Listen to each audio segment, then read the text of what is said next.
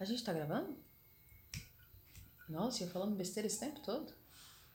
Com nomes e tudo. Pois é, mas se eu tô falando besteira esse tempo todo, foda-se, eu já tenho mais de 30 anos e, pelo amor de Deus, se eu não puder falar besteira à medida que o tempo passa.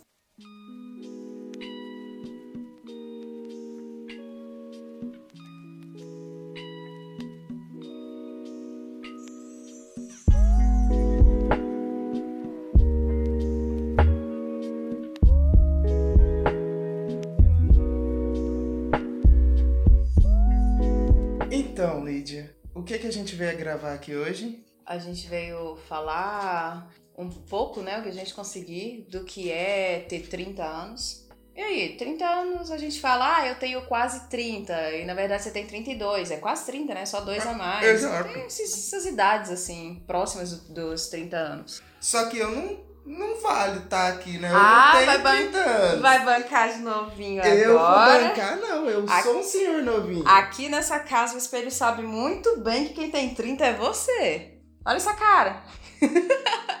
Amor, eu acho as pessoas de 30 anos assim, ó, maravilhosas, lindas. Então pegue isso como elogio. Não, obrigado, mas eu não tenho 30 anos, nem barba eu tenho. Lídia, você tá com quantos anos hoje? Eu tô com 31 anos hoje. Eu venho repetindo isso já tem acho que uma semana a minha idade, 31 anos. Aí quando eu falo, eu, eu meio que tomo consciência. Meu Deus, 31. É. 31. E Eu- como é ter 31 anos de idade? Ter 31 anos de idade é compreender o que é ter 30 anos de idade. Tá, vai, me explica melhor isso. Tá. Elocubre sobre Ó, isso. primeiro assim, eu acredito que pra mulher a visão dos 30 anos, a cobrança dos 30 anos e tal e tudo, né? Essa coisa do, dos 30 anos é diferente. Tem um peso diferente, digamos assim, tem opiniões diferentes a respeito e tudo mais. Só que quando você tem 29 anos, você fica pensando que, ah, meu Deus, eu vou fazer 30, eu preciso ter uma crise. Você meio que cobra se cobrar. Cobra vira crise. Aham. É, mas só que quando você faz 30 anos, o seu aniversário de 30, e- de 30 anos, cara, só fez um ano que você tava naquela idade dos 29, então você não sabe ainda o que é ter 30. Né? Você vai viver aquele um ano com 30 anos pra entender isso. O que, que você aprendeu com esse um ano de 30 anos? Olha, muita coisa. Afinal de contas, são 30 anos, né? 30, 30 fucking years. E de fato, assim, talvez quando eu fale isso é, não fique tão claro a ênfase que tem, afinal de contas, são 30 anos. Tem benefícios nessa idade mesmo. Realmente é uma a idade. Fila, uma- A fila dos idosos não é. Não, não é ainda, mas calma que só falta mais 30. Nossa É, né? senhora, Isso mesmo. Essa, eu acho que é. Pra aposentar eu já não digo muita coisa. mas enfim, olha só. Com 30 anos, a gente pode deixar de de ter tanto cuidado com a outra pessoa. Ah, eu não vou, eu vou inventar uma desculpa pra não ir em tal lugar. Velho, eu não quero ir. Se eu não puder chegar, se eu não puder chegar aos 30 anos e falar o que eu quero de verdade, né, realmente sem me importar muito com a opinião da outra pessoa ou com o sentimento mesmo da outra pessoa, é até um pouco egoísta, mas eu acho que a gente precisa de um pouco desse egoísmo pra construir a nossa idade ali aos 30 anos. Então, eu vejo uma liberdade maior, justamente por poder fazer coisas quando eu estou disposta a fazer. É lógico que ainda tem as coisas que a gente não pode, não tem controle, né? Vamos voltar lá naquelas matérias de desenvolvimento humano, que pelo menos eu acho que você teve na faculdade eu também tive. Aham. Bom, você chega ali na adolescência, pelos 12 anos, na pré- pré-adolescência, 11 anos. 11, 12 anos, vai, vai, vai, vai. E aí, quando que você começa o seu, quando que você vira o jovem? Jovem? O jovem, adulto, não, o, sei. O jovem adulto, no caso, né? É, Aos 18. aos 18, minha maioridade. É. E aí você chega nos 30 anos, que é um outro final de ciclo, porque Uhum. agora você é adulto. Você saiu da casa dos 20 e vai pra casa dos 30, é adulto. Os 18 anos, as crianças, os adolescentes, eles esperam muito chegar aos 18 anos, porque é o Uhum. nosso primeiro sinal de liberdade. Sim. Sim, incrivelmente. Vai, vai entender, né? Depois e que ele chega é, lá, e ele parece é que muda completamente nada. ligado à lei, né? Também, assim. Uhum. De liberdade, mas ninguém te fala que É, você eu- vai passar a é- responder diferente por Exato, isso. você tem os ônus e os bônus de ser um cidadão, né? Você, a partir de agora, você pode votar. Não, você pode votar a partir dos 16, mas você pode dirigir um carro, você pode beber bebida, bebida alcoólica, mas também pode ser preso e tal, né? Mas talvez tem que servir. Talvez tem que servir. Se você é homem, tem que servir ao exército. Aham. Tá. O que, que você acha que faz com que os 30 anos seja essa ruptura tão desgraçada? Cara, aos 30 anos a gente terminou a faculdade, né? Com a maioria das pessoas, das pessoas vai contar com essa certeza de aos 30 anos já ter terminado sua faculdade e tá no mercado de trabalho. Na verdade, com 30 anos já tem um tempo que a gente está trabalhando, buscando isso daí. É... E é quando a gente começa a assumir os próprios boletos. O capitalismo influ- influencia pra caramba em tudo Pra- isso pra também, caramba, lógico, caramba. né? Logicamente, né, a maioria das pessoas assumem boletos até antes, né? Mas 30 anos é uma idade que se você não tem boleto, meu amigo, eu acho que você tem que sair da casa de sua mãe. Nossa, pelo amor de Deus. O que, que foi sua maior surpresa com 30 anos? Cabelos brancos. Eu não tenho muitos. Tenho uma coleção de cinco que fica assim no topo da cabeça. Mas é diferente. Parece muito é, fútil, mas não. É diferente você perceber que seu corpo muda. Ah, eu não pareço ter 30 anos, todo mundo fala isso. Tanto é que eu fico nesse tem 30 anos e eu já tenho 31. Mas até eu fico convencida de que eu não tenho essa aparência física de 30 anos. Uhum. Mas eu, que tô em contato com o meu corpo o tempo todo, eu vejo as pequenas diferenças e elas ficam gigantes aos meus olhos. Então você vê que finalmente você, você consegue entender de forma mais concreta que é possível que você venha sim a envelhecer. A gente tem, tem isso, mas você sentir mesmo assim de forma bem concreta é, que você pode envelhecer é estranho, traz uma carga de sentimentos estranhos, sim. Aí você passa por momentos tristes, é, por momentos alegres. Então, 30 anos é, é muito cheio de emoções. Muito cheio de emoções Aos mesmo. 30 anos, é o primeiro checkpoint de você olhar pra sua vida pra trás assim e falar: bom, e agora? Eu, o que, que eu fiz da minha vida até agora? Eu tive a sorte, eu penso, de ter sonhado não muito alto, né? Dentro do, do que eu achava que era viável. E aos 30 anos eu estar completamente realizada com os meus planos, que era muito básico, né? Ser funcionária pública, é, essa estabilidade financeira ali no caso. É, e tá ali já pensando na minha carreira profissional, mas de uma forma já estava estabilizada profissionalmente, mas agora eu só tô investindo, só vou investir. Então, eu tive essa sorte de ter sonhado raso e ter conseguido conquistar isso daí. E que, assim, é raso no meu ponto de vista, mas para muita gente isso aí também é, é algo extraordinário dependendo das condições que você tem antes, né? Mas você não acha que acontece nos 30 anos, para um modo geral da população, de cheguei nos 30 anos e não consegui a maioria das coisas com a qual eu sonhei? Sim, aham. Porque você pode ter tido um filho no momento que você não planejou. Porque. Porque você não tem controle de nada. Né? Ou de quase nada, né? de quase De- de- nada. nada do que, assim, você não tem controle das coisas que não dependem unicamente de você. Aos 30 anos você tem controle sobre muitas coisas, assim, de você mesmo, que vai partir de você. Isso é muito perceptível mesmo. É, mas agora o que depende do outro, a gente não pode ter o controle, né?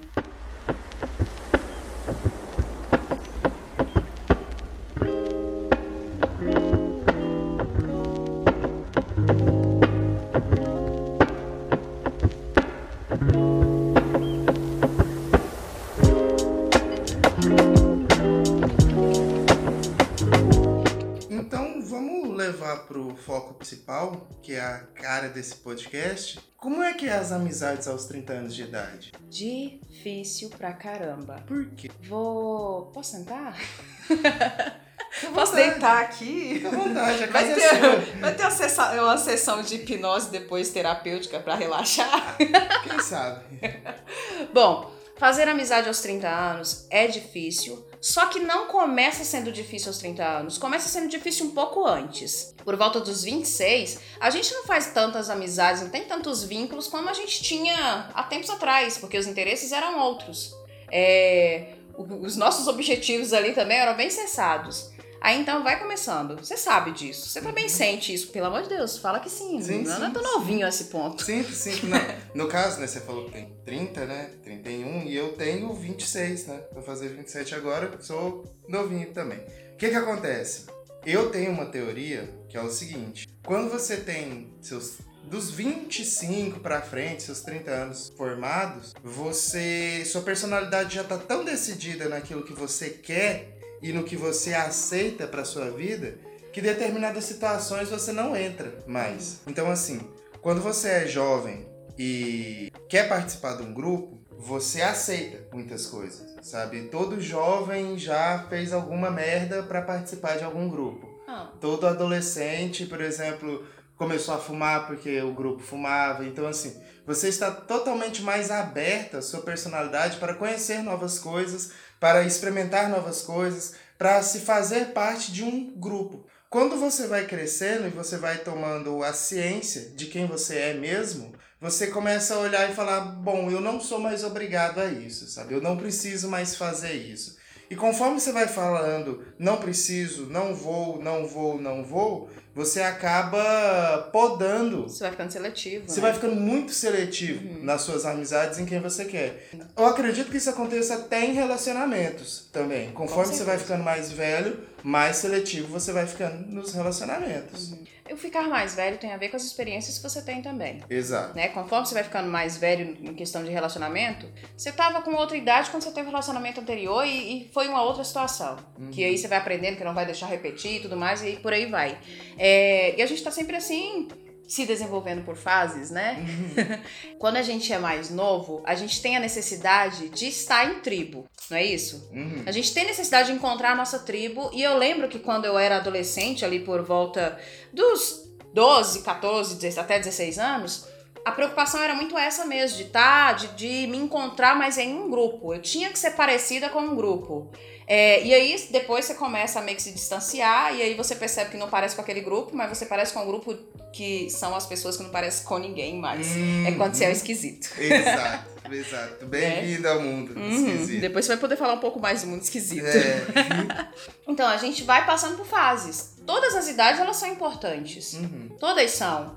Só que essa é a idade que eu tenho atualmente e comparada a outras, é onde eu me sinto mais segura, tendo todas as crises que existem aos 30 anos. A gente fala isso, eu acho que tem, deve ter um clichê, né, de a crise dos 30, a gente escolhe as idades para ter para ter crises. Eu não sei se essa se isso é um fator natural, mas não que a gente vive em sociedade, então ele é muito ele é influenciado também. Mas você não acha que, tipo assim, por mais que a gente tá totalmente formado e baseado nas nossas experiências, a gente não aceita mais muitas coisas.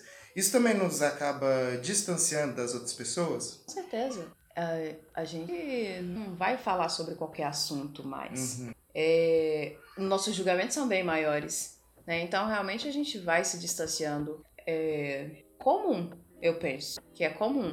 Mesmo a gente estando em uma época de desconstrução social, onde a gente está em pleno 2020, a gente está largando de mão de tudo que a gente achava que era o certo. Por exemplo, eu fui criado em uma perspectiva totalmente machista. E conforme eu estudo hoje em dia e vou vendo o mundo, eu vejo que isso não faz sentido com o o mundo que a gente quer pro futuro, sabe? Você não acha que esse fato da gente ter mais preconceitos, ter mais barreiras, vai contra ao mundo que a gente está vivendo? Ter mais preconceito e ter mais barreiras. A gente vê isso muito exposto atualmente por uma questão de administração do país. Hum. É, e dá a impressão que o preconceito hoje é bem maior porque ele está escancarado. Mas é numa medida em que outras pessoas, né, estão falando, todo mundo está tendo voz. Muita gente usando a voz de forma correta e muita gente falando merda, vomitando por aí. Mas só que a partir do momento que eu falo, eu tô criando ali uma opinião minha.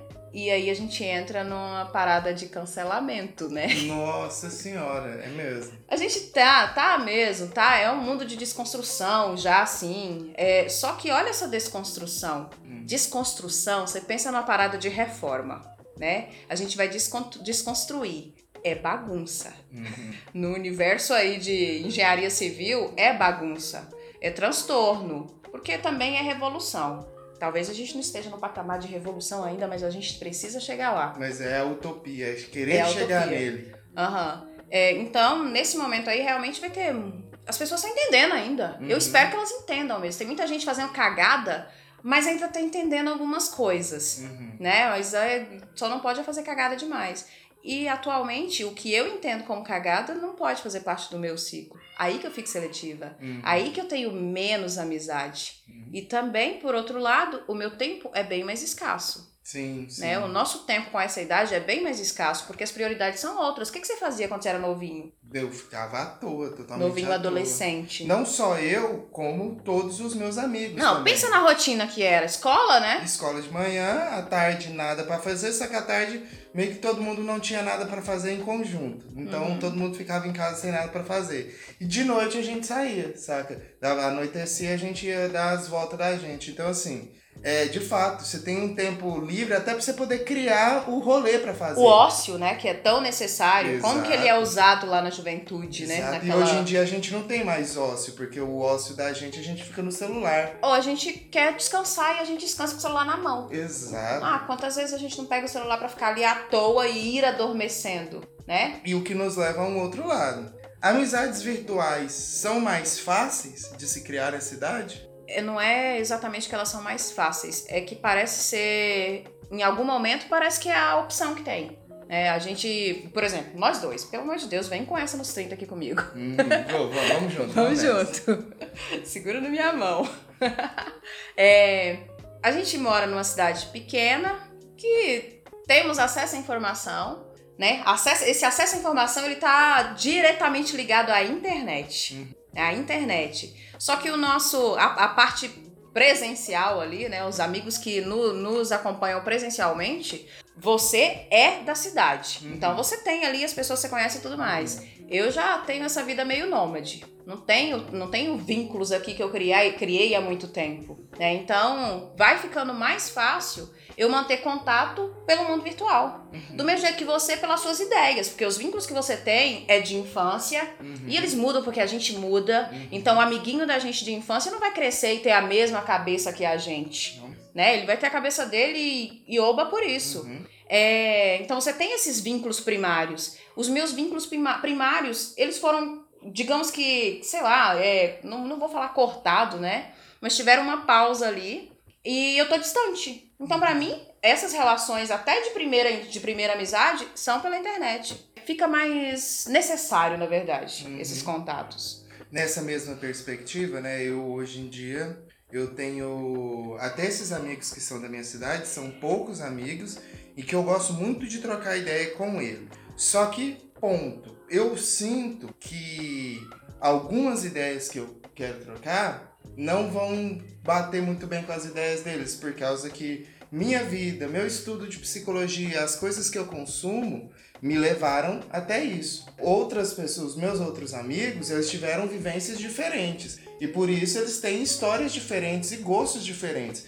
O que faz a nossa amizade são as nossas diferenças que se encaixam por muito tempo, um conhecendo o outro, sabe? Ah, ele mudou, mas mesmo assim se encaixam. O que eu descobri, e ainda mais depois de podcast, depois de gravar com outras pessoas e conhecer outras pessoas, que lá fora também tem um mundo incrível, sabe? De gente em que talvez eu esteja até mais é, alinhado com os pensamentos deles. Por exemplo, o Marcel, que eu tô gravando um podcast no podcast dele, que é os Três Cigarros a Menos. As ideias que a gente troca, sabe, é, é de um nível de complexidade incrível, de uma pessoa que eu não conheço pessoalmente, que eu só conheço pela internet, que a gente trocou algumas mensagens e depois a gente só foi conversando, sabe? E nossas ideias se bateram muito, sabe? Por isso que no podcast dele a gente grava e sai tão natural a nossa conversa, sabe? Ele ainda vai vir gravar um episódio aqui no Reflexões de Inverno, porque eu acho ele um cara incrível com vivências e ideias incríveis. Se você não conhece, conheça o Três Cigarros a Menos também. Nossa, esse nome é curioso, né? Fumando três cigarros a menos? Ele parou de fumar. Olha isso. E eu falei, eu falei para ele no último podcast que eu falei, cara, engraçado, o nome do podcast é Três Cigarros a Menos.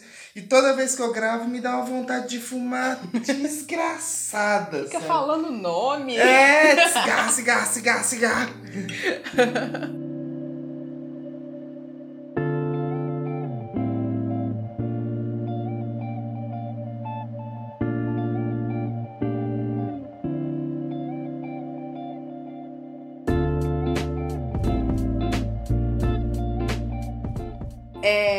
agora falando de amizade, você tem um outro episódio, você lembra qual que é o episódio, o episódio que fala sobre amizade? Você lembra? Sim, para todos os amigos que eu amei. Isso, que aí fala dessa parada de amizade e o que eu defino de forma mais, mais simples, amizade e coleguismo, né? Sim, sim, não. Esse é Aham. o de amizades ativas e amizades Ah, passivas. esse, esse que eu tava querendo lembrar. Amizades ativas e amizades passivas. Eu tenho uma- um histórico de uma vida seminômade aí, né? Nasci numa cidade, aos 15 anos fui pra outra, e tal e tudo, fui mudando e tal e tudo. E aí, assim, a minha primeira amizade é, foi família. Uhum. Foi meu primo que tinha a idade mais próxima a mim. Né? Então a gente era ali, amiguinho, com- brincava juntos, porque Os o interesse também. era parecido e tal e tudo. Aí depois você vai pra escola. Na escola você começa a fazer os, os coleguinhas. Naquela época ainda era muito comum você morar perto dos meninos que estudavam na escola perto de casa também. Então acabava sendo os amigos de da rua também. E aí, as vizinhas, né? São as minhas amigas que eram as minhas vizinhas, minhas amigas assim. Aquelas primeiras amigas mesmo de infância, que quase vira irmã e às vezes parece muito isso que você não precisa se falar. Você nem sente assim saudade todos os dias, parece irmão mesmo. Aham. Você ama e pronto, é de graça, E é sabe? isso aí. É, realmente. Aí tá, quebrei esse, é, essa história aí, continuamos como irmãs, e eu acho que isso que facilitou mesmo continuar como irmãs, a distância. Que Uhum. só sobrou mesmo o gostar, né? O contato cotidiano ali, tal e tudo que vocês estão fazendo hoje, tal e tudo, já não tinha mais. Mudei de cidade, já era uma, outra fase, eu tava com 15 anos, aí eu fiz mais é, três fortes amizades. Parece que o número fecha sempre assim, no máximo três, vai filtrando, na verdade, Uhum. né? É, fiz três outras grandes amizades que eu vi, eu estava presente quando elas duas, que eram mais velhas, chegou aos 30 anos. E aí eu presenciei o- essa, vamos chamar de crise. A gente pode chamar de crise dos Pode- 30, né? Pode chamar. Aham. Presenciei essa crise dos 30 anos delas e eu tinha dois anos a menos. Tenho dois anos a menos. Aí eu falei, ah, eu vou aproveitar pra viver essa força agora, né? Uhum. E aí eu vi, eu vou falar do ponto de vista quando eu tava só assistindo uma crise dos, dos 30 anos e achando que eu tava vivendo ela também. Eu vi que era o momento de você refletir sobre ter filho, porque tem, eu não sei, não sei o quão, de- o quanto de mito tem nisso, mas que 30 anos é a melhor idade para você ter filho, passou disso já fica mais complicado e tudo mais. Então pensar se você queria ter um filho ou não era muito importante. E eu pensava demasiadamente. Eu que era convencida a não ter filho, me propus mesmo é, a pensar demasiadamente em ter filho. Qual- Por que, que eu teria filho? Por que, que eu não teria e tal e tudo? Uhum. Aquela questão toda. Porque elas também estavam pensando nisso. É, na verdade, parecia uma cobrança para elas. Casar, né? Casar, ter filhos. Na, a ordem. Tem que ser essa também, porque, né? O negócio tem que ser bonitinho. Casar e ter filho. E tá. Aí agora, aos 30 anos, é que eu entendo que não, não, não adianta eu querer viver antes o que eu tinha que viver agora. É muito diferente. Lá eu tava simplesmente arquitetando meus pensamentos. Aqui não, eu tô, tô vivendo de fato mesmo. Né? Eu tô dando a cara a tapa, é isso aí. Aí, assim, por acaso, sorte mais uma vez, coisa mais linda do mundo. 30 anos e eu me caso, que era um plano que eu não tinha. Casei com quem? Adivinha? Com o homem mais maravilhoso desse podcast. ah, que bom. Meu Deus. Então, aí tipo, foi realmente sorte porque não era um plano. E eu achava muito que tudo que se planeja você vai conseguir realizar. É só focar. Uhum. Né? Até paixão eu achava que era possível mesmo de você, epa, vou me apaixonar agora e pronto. Né? Bom. Idealizar ah, o- os sentimentos, pra mim parecia provável dessa forma. Aí tá, e eu percebo que a problemática não é exatamente de, de ter filho, e eu não, não é porque eu vivi esse questionamento antes. Me veio também esse sentimento, nossa, velho, e agora? Meus óculos estão começando a ficar, ficar velhos, eu realmente não quero, sei o trampo que é, a dedicação que, deve, que, que se deve ter e tudo mais, enfim, decido que não quero. Mas eu comecei a pensar, e se eu tiver filho? Não problema. quero, mas e se eu tiver filho? O que, que eu vou fazer da vida? Aí foi quando eu defini que não, se isso acontecer, a gente pensa depois. É. se isso acontecer não foi porque quis, a gente É, pensa exato, depois. Enfim. exato. Os questionamentos aí passaram a ser outros mesmo. Questão de fazer amizade. É importante que você tenha pessoas participando do seu dia. É, a maioria do, do nosso tempo, né? Do tempo do cidadão brasileiro aos 30 anos que, que não está desempregado, é trabalhar. E o que está desempregado é. Coitado, é realmente se, se ficar o dia todo ali em cima daquele pensamento que deve ser. o- que é horrível, né? É horrível. Que realmente é horrível. Você chegar aos 30 anos sem um emprego deve ser uma das piores coisas do Realmente deve ser sem um estranho. emprego, sem uma carreira, Uhum. sem nada, sabe? Deve ser estranho, porque eu me lembro da primeira vez que eu saí de um emprego, não tinha sido demitida, eu pedi demissão. E aí, fiquei um tempo sem trabalhar, que é natural ser. Pelo amor de Deus, Uhum. quem é que sai do emprego já no outro assim, a menos Né? que. Né? E eu tinha escolhido sair que eu tinha terminado a faculdade e é angustiante mesmo, é muito angustiante. Aí chegar aos 30 anos desse jeito, eu ainda tenho conto com a sorte, né? De, de, de poder planejar.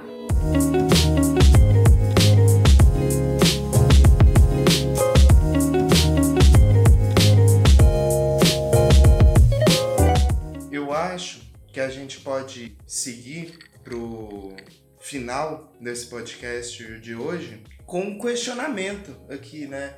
De tipo assim, como é, o que fazer para chegar aos 30 anos com uma qualidade de vida melhor? Nós vamos ter que pensar em muita coisa.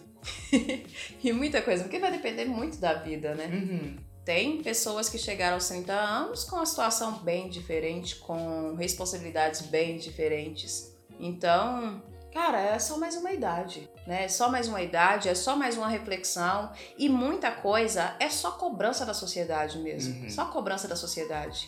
É o, o fato de ter poucas pessoas te acompanhando, a maioria delas são seu colega, seus colegas de trabalho que nem, nem sempre nem sempre o universo do trabalho condiz com a sua vida Sim. com sua vida fora dele, né? Uhum. É, e é um momento bom, um momento de encontro consigo mesmo. Uhum. Naquela idade. Eu devo ter feito esses encontros em outras idades aí, eu só não lembro, porque essa é que eu tô agora e essa é mais importante. Entendo, entendo.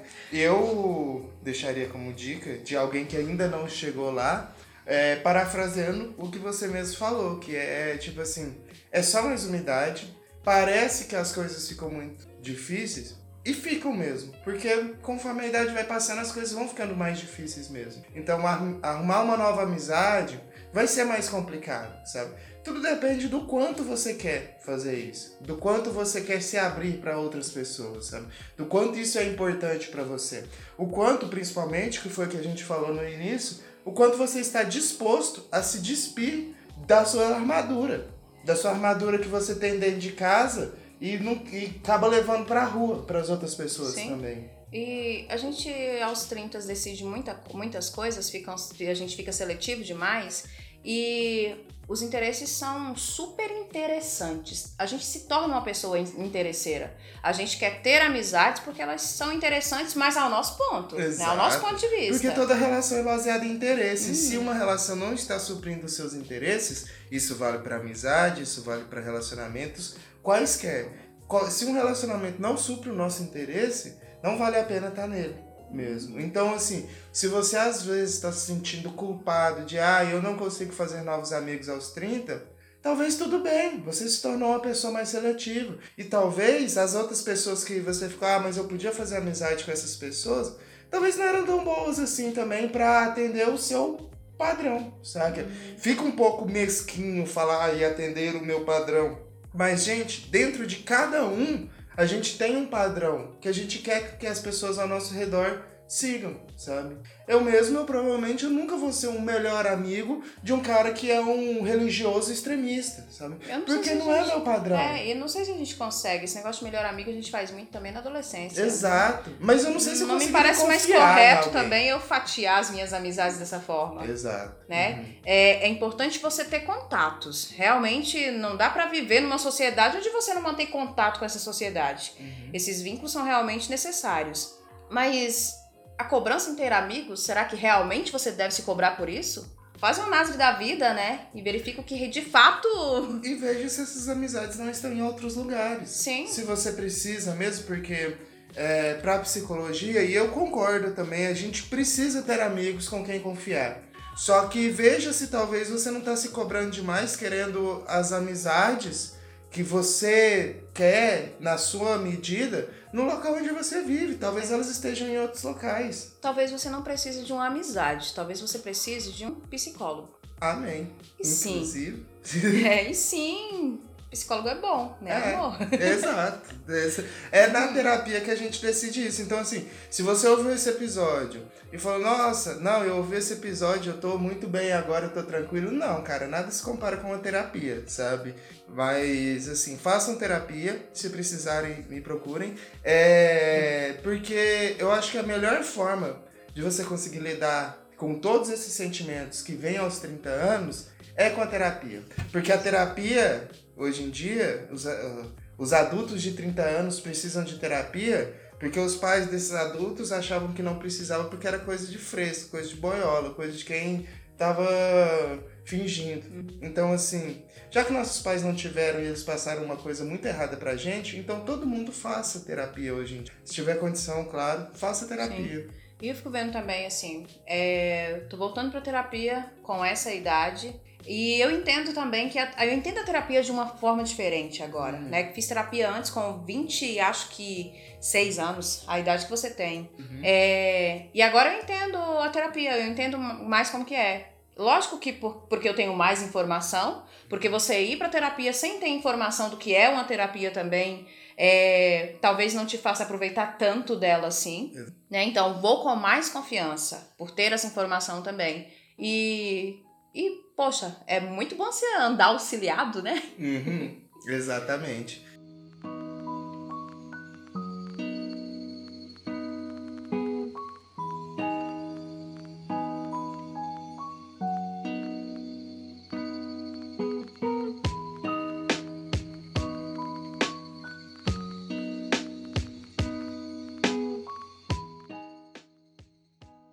Então, a gente vai encerrando esse podcast de hoje. Se você é um ouvinte novo que caiu aqui, não se esqueça de assinar esse podcast no seu agregador, porque sempre que tiver um podcast novo, você já vai receber no seu celular. O agregador pode ser qualquer um, pode ser Spotify, Podcast Addict, pode ser no Google Podcast, pode ser no iTunes, no Anchor. Inclusive, se você está ouvindo esse podcast agora, é, o nosso feed mudou, a gente está agora no Anchor. Se você acompanhava o outro feed e não, não recebeu o podcast essa semana, mude, apaga o seu feed antigo e muda para o novo feed do Reflexões de Inverno, que eu vou deixar no post. E de recados é isso, né? Não se esqueçam que o Reflexões de Inverno agora também é vídeo e a gente tá no YouTube. No YouTube já tem uns quatro vídeos lá sobre psicologia, são vídeos mais curtos, de até 10 minutos, onde eu falo de coisas do mundo aliadas com teorias da psicologia. Então, assim, não é aquela coisa do psicólogo chato que fica oh, blá blá blá blá blá blá, aquela voz chata, não. É uma coisa mais dinâmica, é para você. Por exemplo, eu tenho um episódio que eu falei de Big Brother e, e a aceitação pessoal. No dessa semana mesmo, eu falei sobre as redes sociais e o mal que ela faz na gente. E como episódio complementar, ainda tem o episódio de FOMO, que é o episódio de podcast. Então, assim, conteúdo não falta. E não se esqueça de seguir o Reflexões de Inverno nas redes sociais, tanto no Instagram quanto no Twitter. O arroba JamesWinter no Instagram e no Twitter. Lídia, Li Borboletando no Twitter e Li Freudiana no Instagram. exatamente, todos os links estarão na postagem desse episódio. Meu nome é James Winter Meu nome é Lídia Rodrigues. e esse foi mais um Reflexões de Inverno.